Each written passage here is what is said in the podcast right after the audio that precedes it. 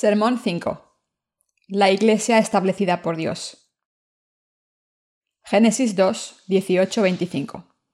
Y dijo Jehová Dios, No es bueno que el hombre esté solo, le haré ayuda idónea para él.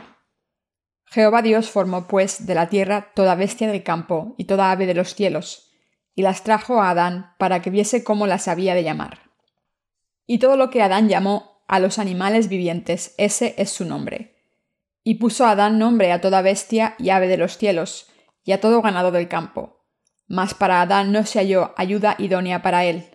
Entonces Jehová Dios hizo caer sueño profundo sobre Adán, y mientras éste dormía, tomó una de sus costillas y cerró la carne en su lugar. Y de la costilla que Jehová Dios tomó del hombre, hizo una mujer y la trajo al hombre.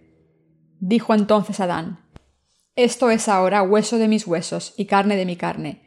Esta será llamada varona, porque del varón fue tomada. Por tanto dejará el hombre a su padre y a su madre, y se unirá a su mujer, y serán una sola carne. Y estaban ambos desnudos, Adán y su mujer, y no se avergonzaban. Dios creó el jardín del Edén, el paraíso. Dios creó el paraíso y creó todo tipo de cosas placenteras en él, y le pidió a Adán que no comiese del árbol del conocimiento del bien y del mal. Dios dijo, el día que comáis de él moriréis. Esto implica que la persona que no crea en la justicia de Dios no puede vivir en el jardín del Edén. También significa que solo la persona que haya nacido de nuevo por la palabra de Dios puede vivir en el jardín del Edén. Dios creó el jardín del Edén, pero solo los que han nacido de nuevo pueden vivir en el paraíso.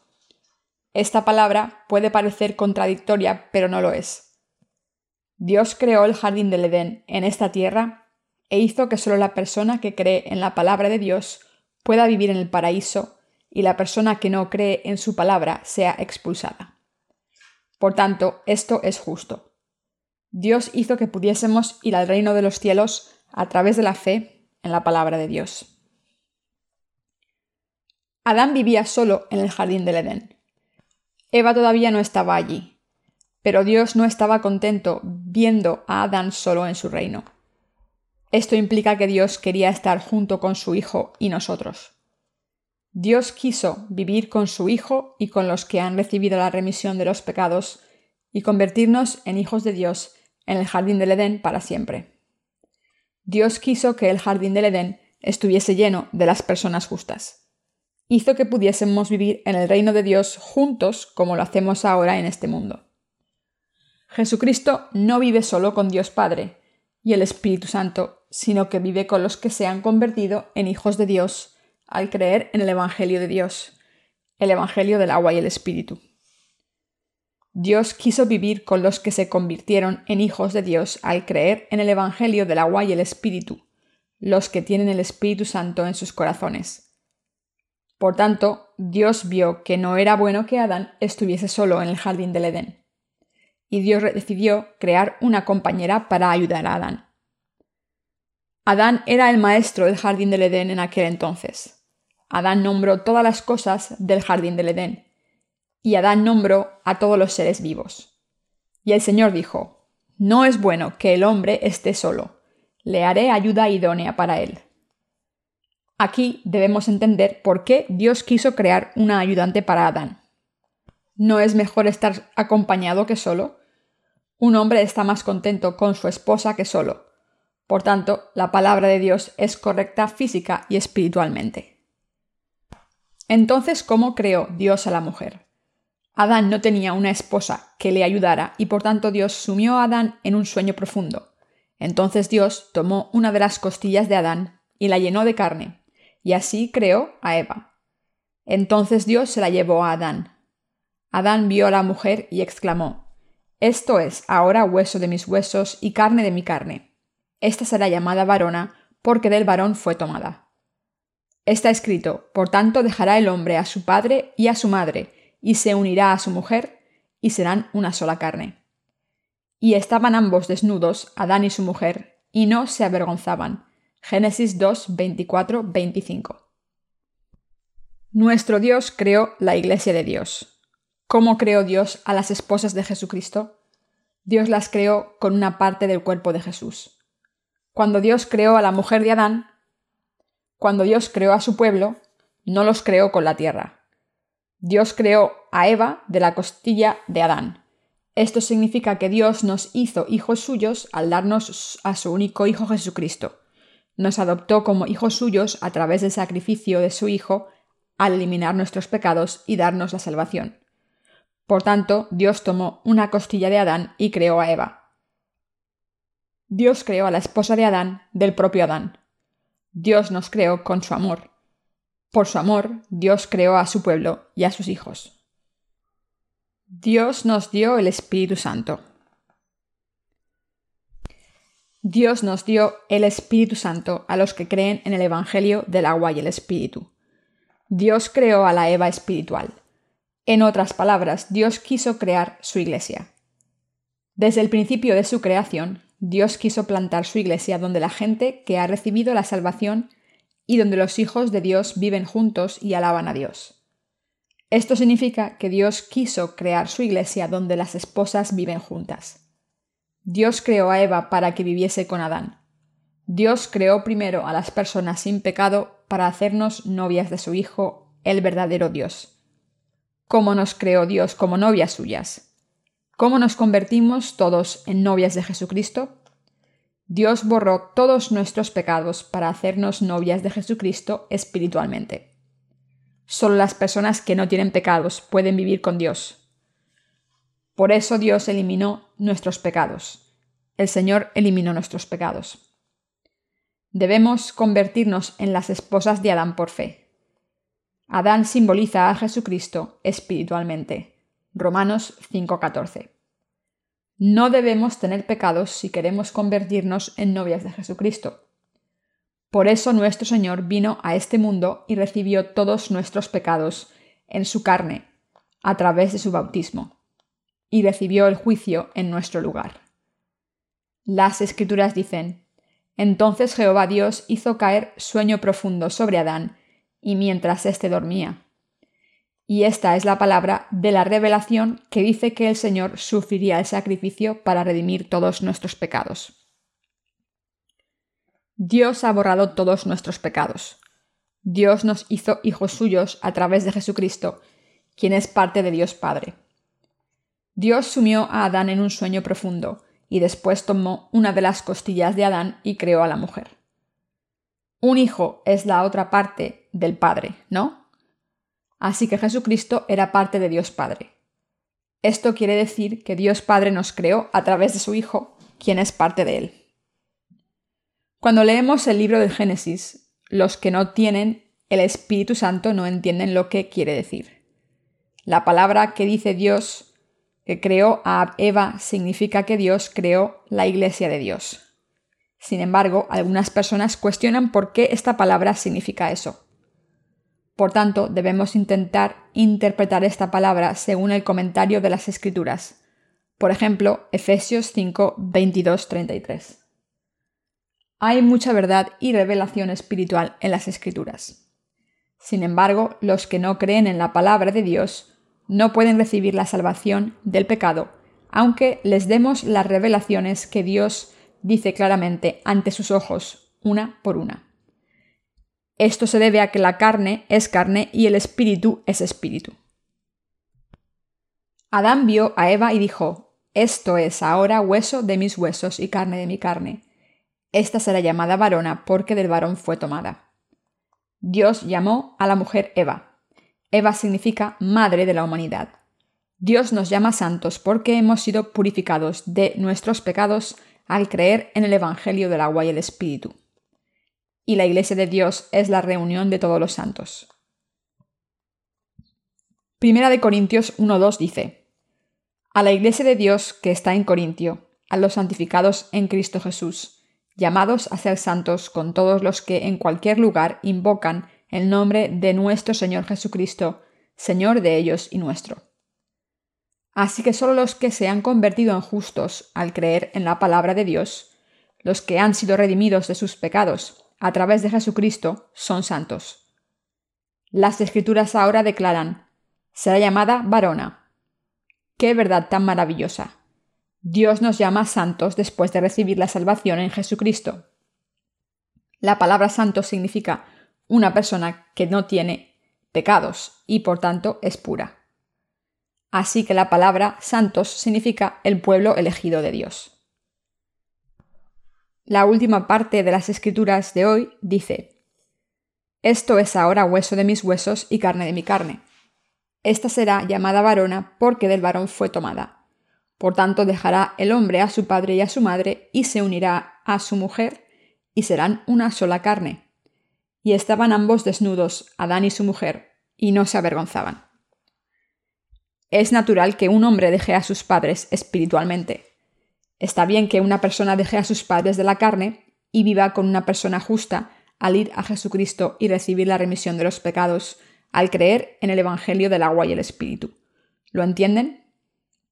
Una persona que nace en este mundo, en la carne, no debe vivir solo como un ser humano, sino que debe casarse con Jesucristo a través del Evangelio del agua y el Espíritu y vivir con el Salvador Jesucristo. Debemos convertirnos en un cuerpo con el Señor al creer en el Evangelio del agua y el Espíritu y convertirnos en el pueblo de Dios y en los santos del reino de Dios.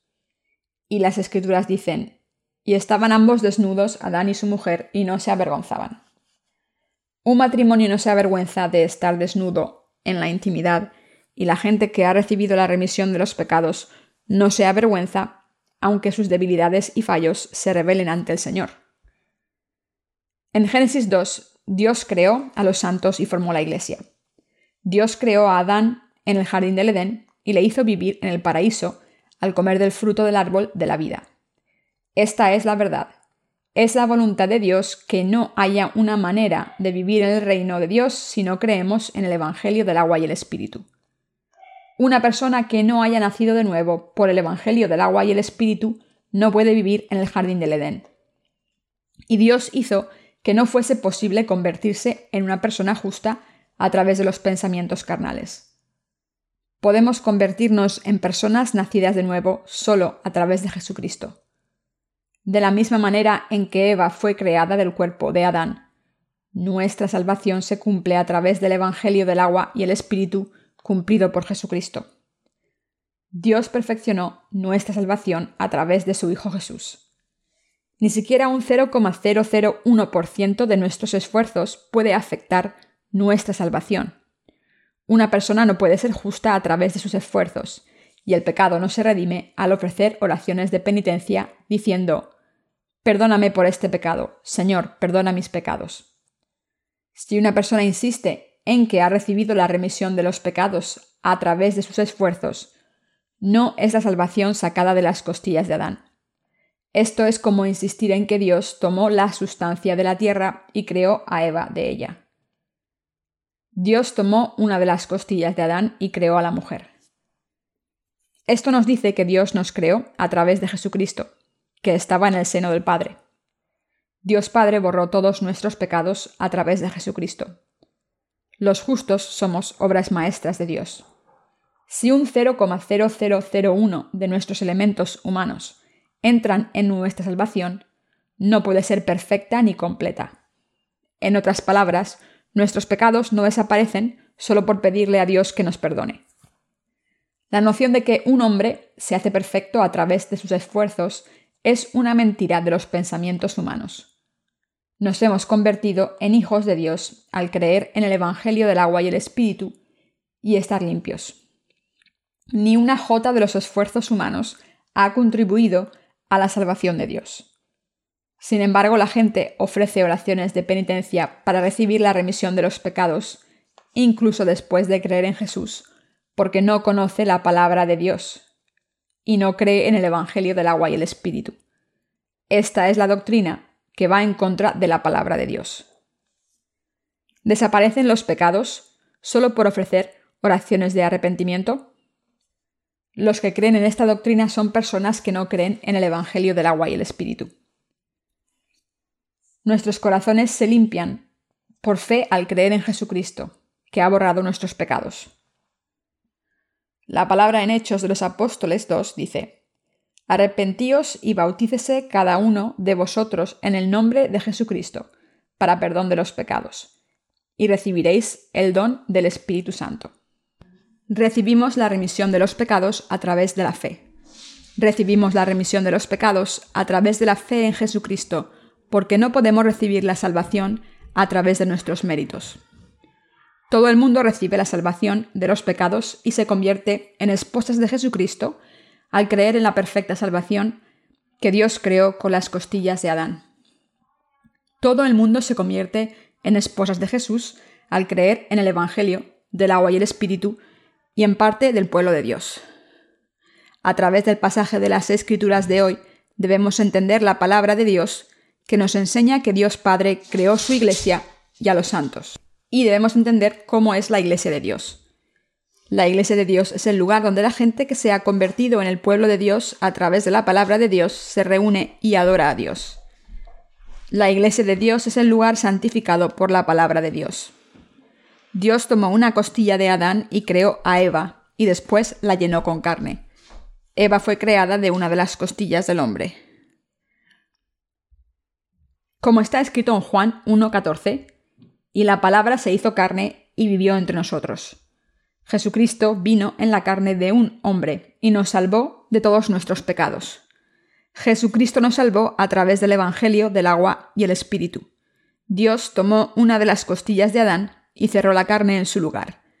Esto se refiere a la parte que nos habla de cómo Dios nos creó, a la Iglesia de Dios.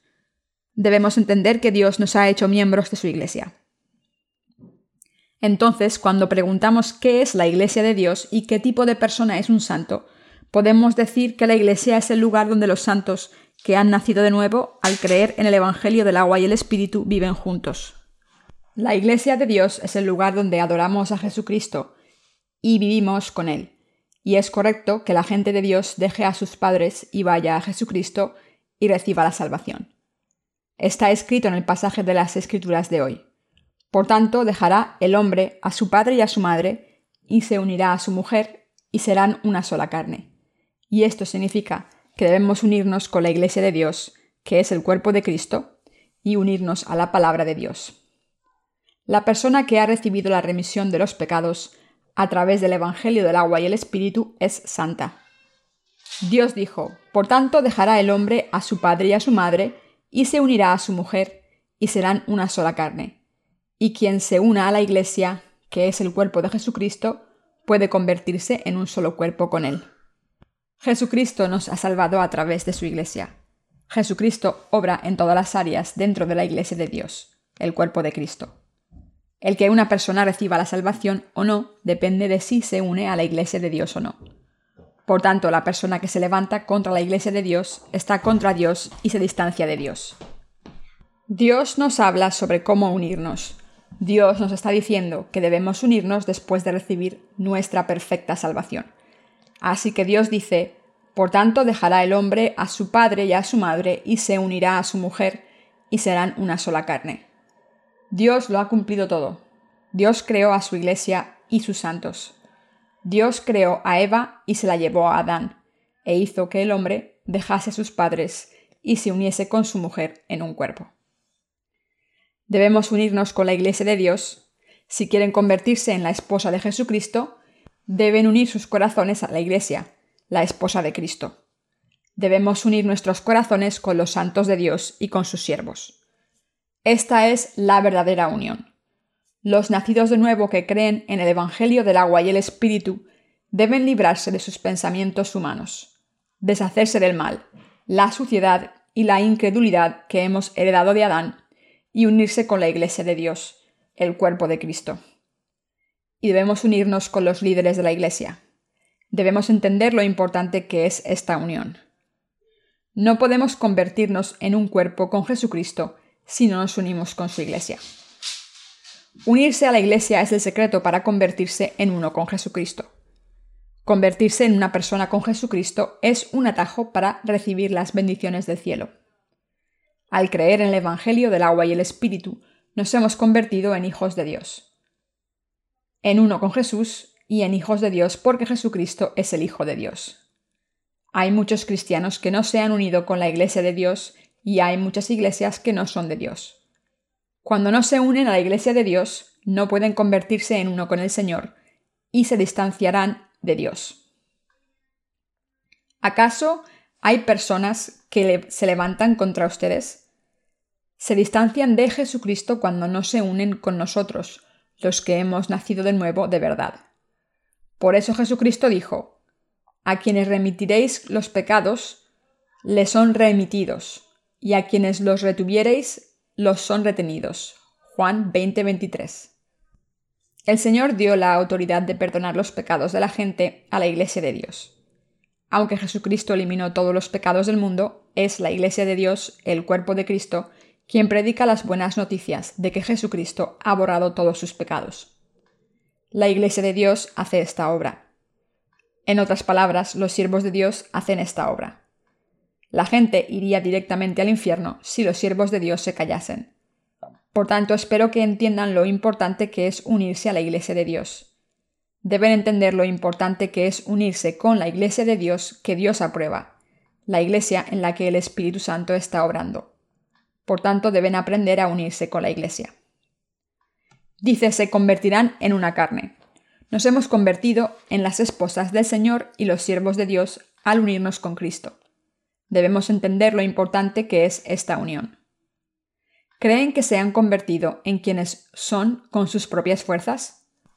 ¿Creen que se han convertido en personas perfectas al convertirse en sus esposas cuando recibieron el Evangelio? Cuando no se unen a la Iglesia, las aguas vivas de la vida no entran en ustedes continuamente y se secan enseguida. La rama se seca y muere cuando no está unida a la viña. Dios levanta a su pueblo y a sus obreros para establecerlos como sus siervos. Dios obra en su iglesia a través de sus siervos en sus manos. A menudo experimentamos cosas inusuales en la iglesia. Uno de nuestros ministros me dijo una vez que había visto a Dios obrar con él y ayudarle muchas veces mientras trabajaba en la Mission School. Y dijo que no había apreciado la iglesia mientras estaba allí. Pero después de pasar algún tiempo solo en el campo de las misiones, quiso con todas sus fuerzas estar con la iglesia, y por tanto estaba muy agradecido a Dios por haber llegado a la iglesia y haber escuchado la palabra. Esta es la unión con la iglesia. Los siervos de Dios que han creído primero deben unirse a Dios y los que han creído después también deben unirse a ellos. Entonces Dios corrige sus fallos y les hace obreros suyos, las estrellas del cielo. Los que se han unido con el Señor son las estrellas que iluminan la oscuridad de la noche. Dios proporciona cosas materiales y obra en la gente que se ha unido a la luz. Esto es maravilloso. Dios nos ha hecho sus siervos. Debemos quedarnos quietos hasta que Dios nos establezca como sus siervos y todavía hay un orden mientras nos hace sus siervos. Dios obra en la Iglesia a través de todas las partes del cuerpo. Las escrituras dicen, sino que siguiendo la verdad en amor, crezcamos en todo aquel que es la cabeza, esto es, Cristo, de quien todo el cuerpo, bien concertado y unido entre sí por todas las coyunturas, que se ayudan mutuamente, según la actividad propia de cada miembro, recibe su crecimiento para ir edificándose en amor. Efesios 4, 15 16. Jesucristo es la cabeza de la Iglesia.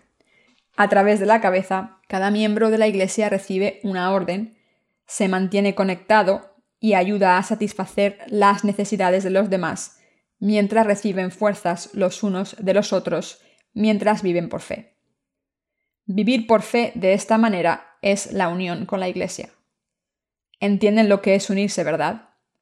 Debemos unirnos y predicar el Evangelio. Dentro del orden, dentro de la palabra, dentro de la verdad, debemos predicar esto uniéndonos a Jesucristo. Dios ha obrado en nosotros.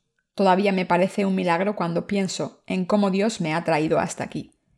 Ni siquiera podría haber soñado con venir a esta congregación.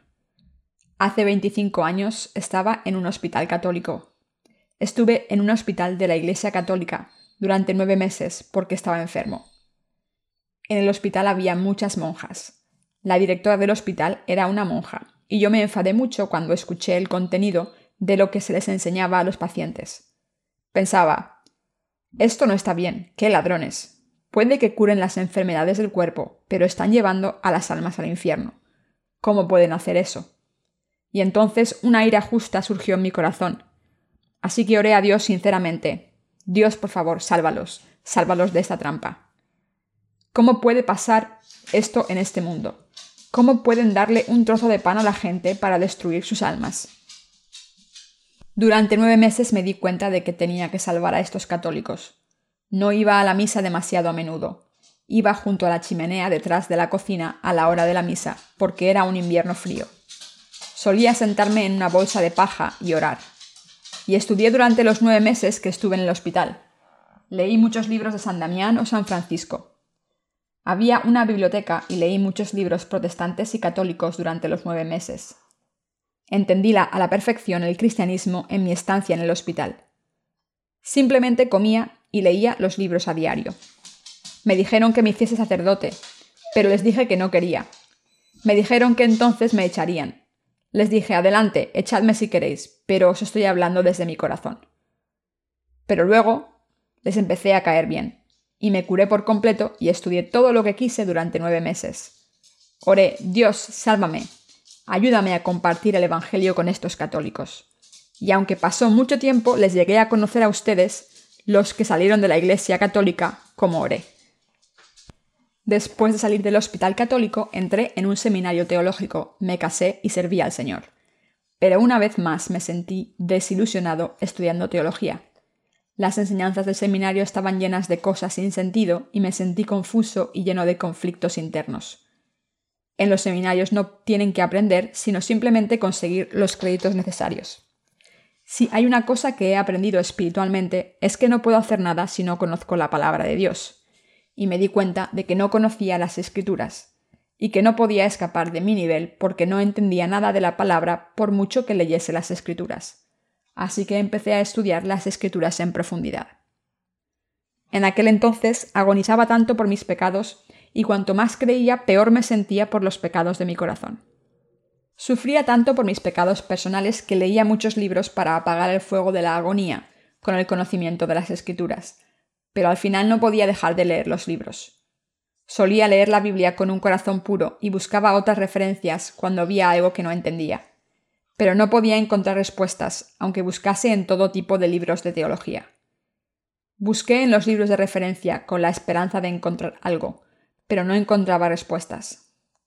Estaba muy decepcionado. Todas estas figuras famosas en la comunidad cristiana no sabían nada. Cuando quería buscar la respuesta a algo que no sabía, no había respuesta. Me pasaba lo mismo con todos los predicadores y teólogos. Todos sus libros populares eran iguales, así que empaqueté todos esos libros y los guardé. Estaba preocupado por los pecados de mi corazón pero no había nadie que me pudiera dar una solución. Había muchos profesores y pastores que eran reconocidos como hombres de fe que conocían las escrituras bien. Intenté escuchar sus enseñanzas y buscar pistas que me llevasen a las respuestas, pero no las encontré. Por tanto, no me sometí a las enseñanzas de ningún teólogo famoso. Refutaba sus enseñanzas con la palabra cuando no hablaban basándose en la palabra. Cuando hablaba con la Biblia abierta no me echaba a través, por muy famosa que fuese la persona con la que hablaba. Se quedaban sin habla cuando veían a alguien como yo en la comunidad cristiana en esos días. Pero los pecados de mi corazón no desaparecieron. Era inútil conversar con ellos sobre diferentes temas de la palabra. Sabía muchas cosas además del Evangelio del agua y el Espíritu. Me di cuenta de que todo lo que sabía no era más que basura, y lo dejé todo ante el Señor y oré sinceramente. Me rendí ante Dios y empecé a examinar mi fe. Entonces escuché la palabra en una reunión de resurgimiento en una iglesia. Predicaron el Evangelio diciendo, como Jesús ha cargado con todos los pecados del mundo, todos sus pecados del pasado, presente y futuro han sido eliminados pero en realidad esa es la enseñanza de los evangélicos. No me sentí desorientado porque no lo sabía. Así que le pregunté a uno de los hermanos que estaba siendo formado en la reunión que compartiese el Evangelio conmigo. Entonces me explicó el sistema de sacrificios del tabernáculo del Antiguo Testamento y pasó al Nuevo Testamento y me pidió que leyese Mateo 3, 13 y 17. Mientras leía el pasaje, el Espíritu Santo me quitó las vendas de los ojos espirituales. Oh, al haber hecho esto, Dios dijo que debía cumplir toda justicia. Jesús tomó todos los pecados sobre sí mismo al ser bautizado.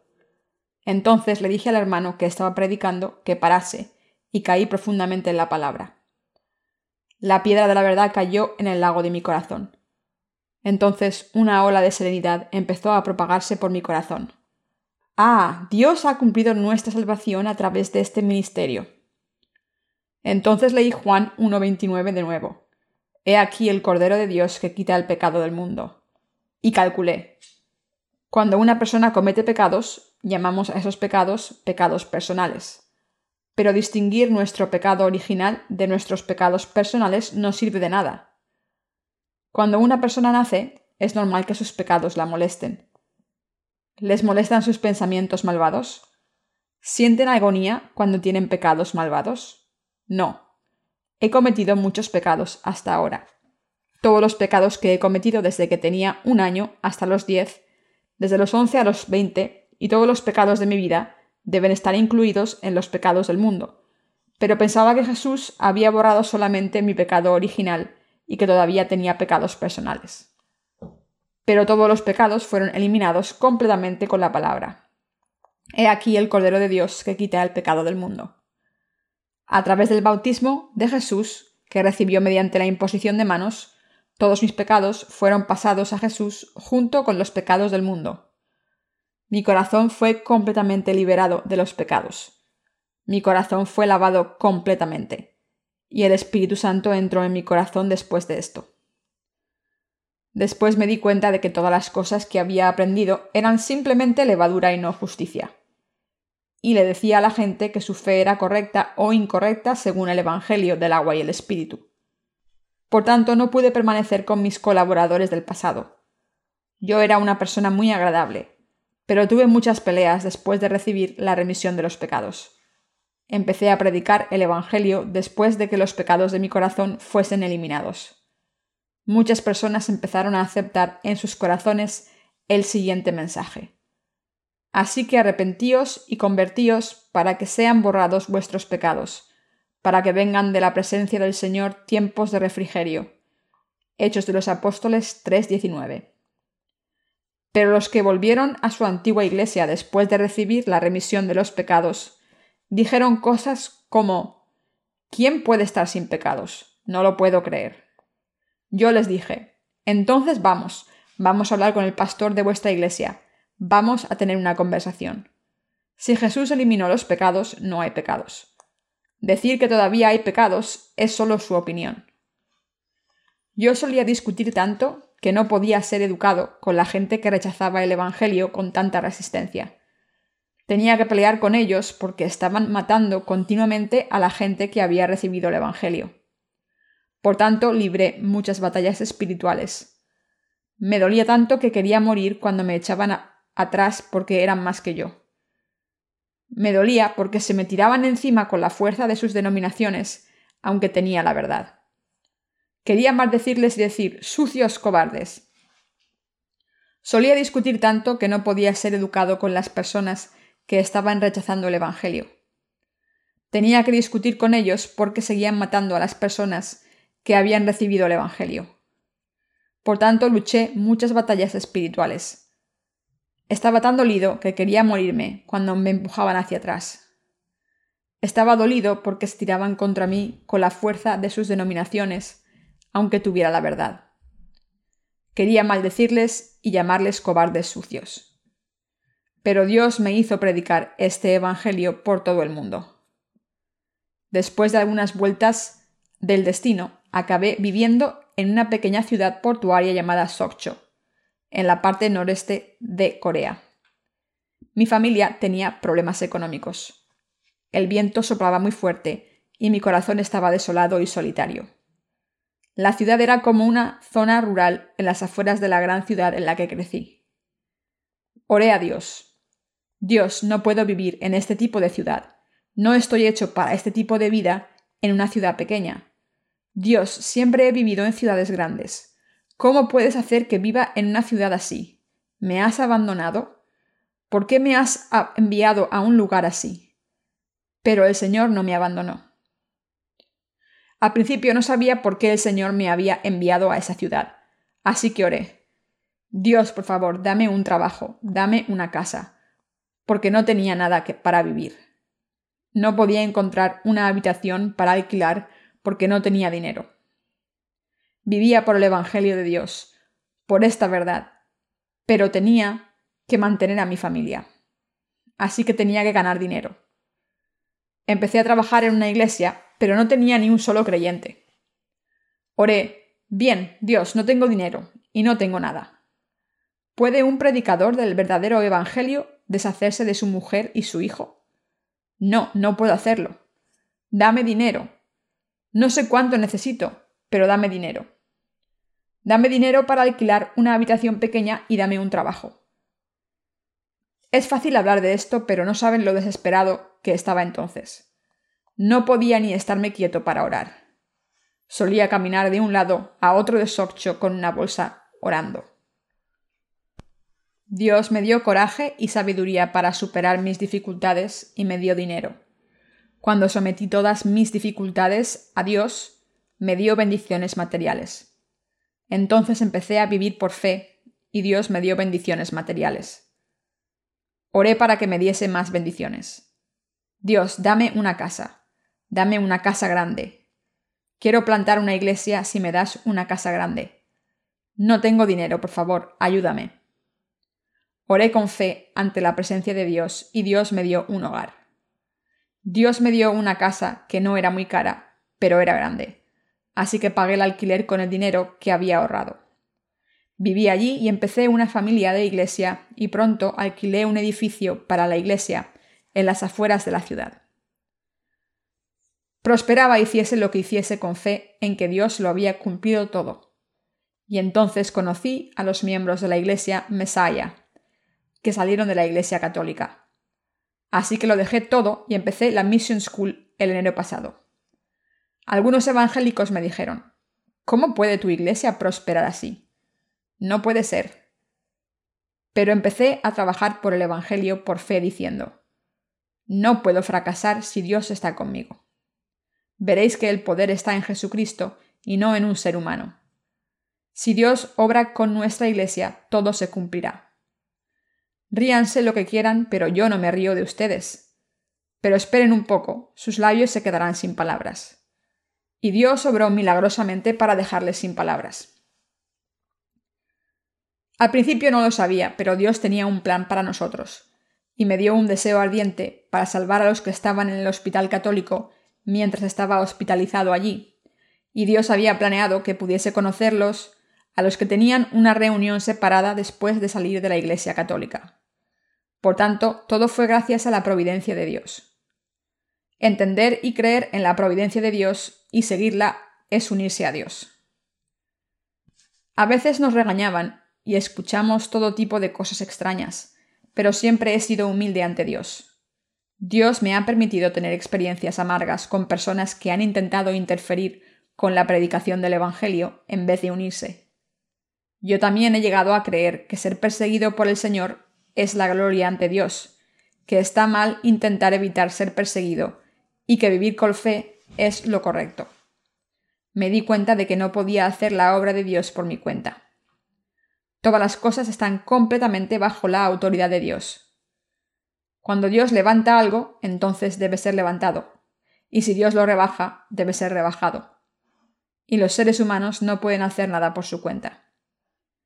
Dios me enseñó que los seres humanos no pueden hacer nada por cuenta suya, y el Señor me enseñó que una persona no puede levantarse por sí sola aunque lo intente.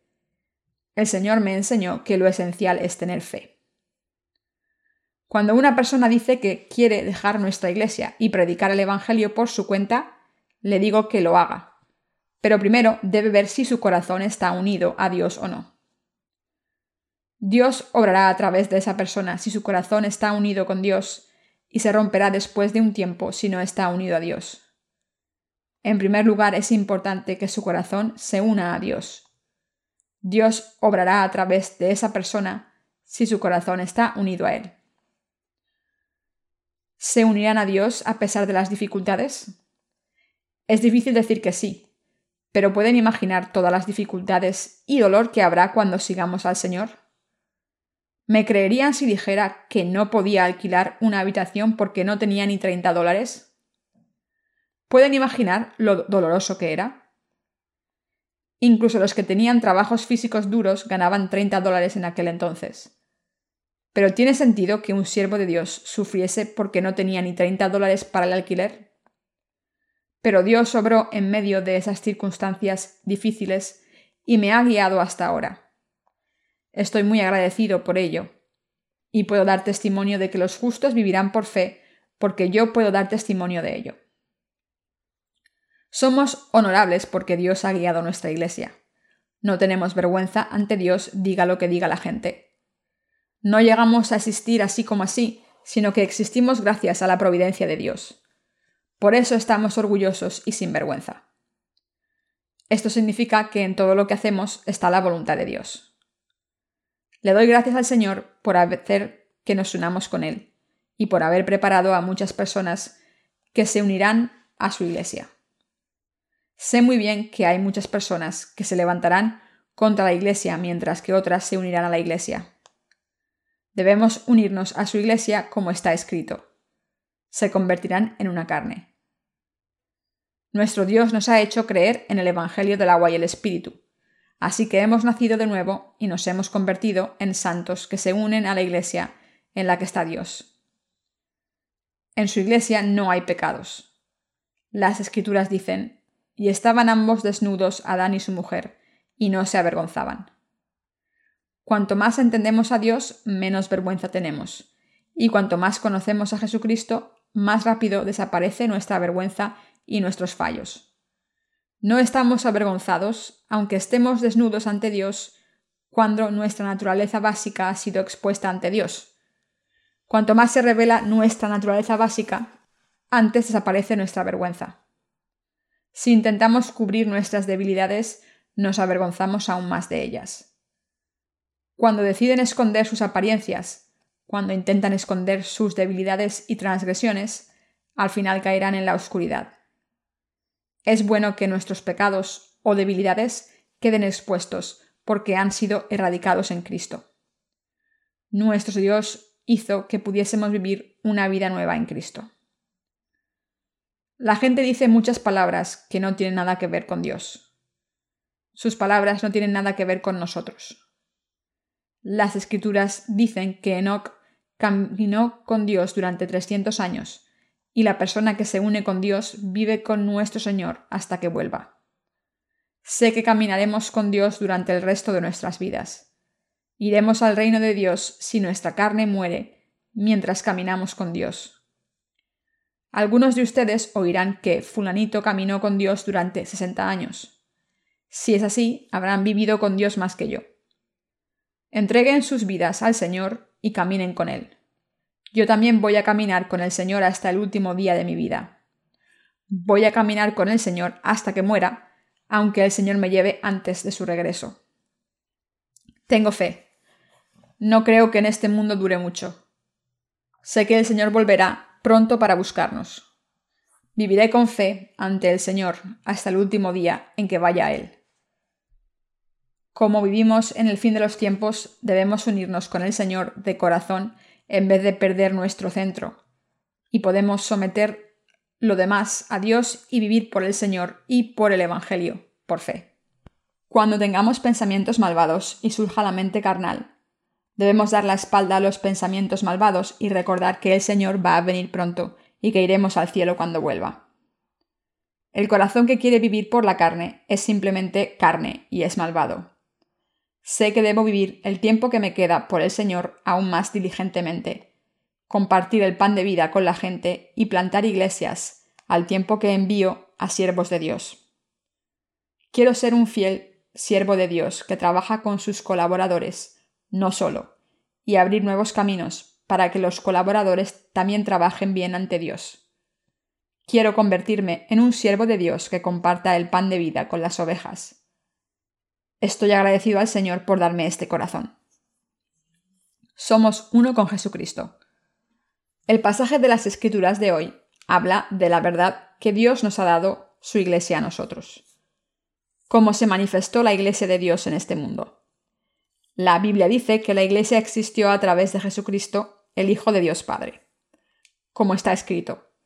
Entonces Jehová Dios hizo caer sueño profundo sobre Adán, y mientras éste dormía, tomó una de sus costillas y cerró la carne en su lugar. Y de la costilla que Jehová tomó del hombre, hizo una mujer y la trajo al hombre. Dijo entonces Adán, esto es ahora hueso de mis huesos y carne de mi carne. Esta será llamada varona porque del varón fue tomada. Génesis 2, 21, 23. ¿Cómo se estableció la Iglesia de Dios en este mundo? La Iglesia de Dios nació a través de las personas que creen en el Evangelio del agua y el Espíritu, porque Jesucristo vino a este mundo y borró nuestros pecados para siempre y nos limpió. La palabra iglesia, eclesia en griego, que significa la reunión de los que han sido separados del mundo, el Egipto espiritual. Nos hemos convertido en hijos de Dios al creer en el Evangelio del agua y el Espíritu para siempre, al separarnos del poder de la oscuridad. Por tanto, la Iglesia de Dios es el lugar donde la gente que cree en el Evangelio del agua y el Espíritu se reúne para servir a Dios y a su Evangelio. Por eso Adán miró a la mujer y dijo, esta es hueso de mis huesos y carne de mi carne. Este pasaje nos muestra que Dios nos ama, a su iglesia. Jesús nos ha salvado a los seres humanos de todos los pecados para siempre, para hacernos hijos de Dios. Y la iglesia de Dios es el lugar donde sus hijos se reúnen para hacer la obra de Dios. Las escrituras dicen, Por tanto dejará el hombre a su padre y a su madre y se unirá a su mujer, y serán una sola carne. El hombre deja a sus padres y se une a su mujer para formar un hogar. De esta manera nos hemos convertido en hijos de Dios al unirnos a Jesucristo. Al creer en el Evangelio del agua y el Espíritu, ustedes pueden convertirse en un cuerpo con Jesucristo y ser siervos de Dios. Es natural que Adán le pareciese solitario a Dios, así que Dios le creó una ayudante comparable a él. El Señor Dios sumió a Adán en un sueño y se durmió, y tomó una de las costillas de Adán y creó a Eva para él. Dios creó a Eva para Adán porque vio que Adán estaba solo y pensó que eso no era bueno. Dios dijo, le haré ayuda idónea para él, y creó a Eva para Adán. Dios hizo que Adán cayese en un sueño profundo y tomó una de sus costillas, y esto significa que Dios nos ha salvado con su propio Hijo debemos ponernos las vestiduras de la justicia de Dios. Las escrituras dicen que Adán y Eva no estaban avergonzados, aunque estaban desnudos. En realidad, un matrimonio no se avergüenza de estar desnudo en la intimidad. A principio puede darles un poco de vergüenza, pero cuando se conocen bien ya no se avergüenzan. Una pareja de recién casados al principio discute por la diferencia en carácter y personalidad pero las discusiones disminuyen con el tiempo porque se empiezan a entender mejor. Las cosas por las que discuten no son importantes si se conocen bien, pero el marido suele ser autoritario mientras que la mujer intenta defender su orgullo, y por eso acaban siempre discutiendo. Entonces el marido se rinde cuando la mujer se enfada. Todo lo que tienen que hacer es disculparse y reconciliarse. Pero la discusión se alarga durante mucho tiempo porque no se quieren disculpar. De todas formas, cuando un hombre y una mujer se casan y se convierten en un matrimonio, no están avergonzados el uno delante del otro cuando están desnudos. Las escrituras dicen, y estaban ambos desnudos, Adán y su mujer, y no se avergonzaban. La palabra desnudos aquí no simboliza la desnudez física, se refiere a la desnudez espiritual. Las vestiduras implican la ética, los modales y el prestigio de la carne. Cuando se quitan estas vestiduras pueden decir todo lo que tienen en su corazón sin vergüenza. Entonces la distancia se acorta. ¿Cómo de fácil sería la relación de un matrimonio si se quitasen las vestiduras del corazón desde el principio? Pero es difícil porque tienen un caparazón exterior del corazón durante mucho tiempo contra su cónyuge con orgullo egoísta. Yo también pasé muchas dificultades.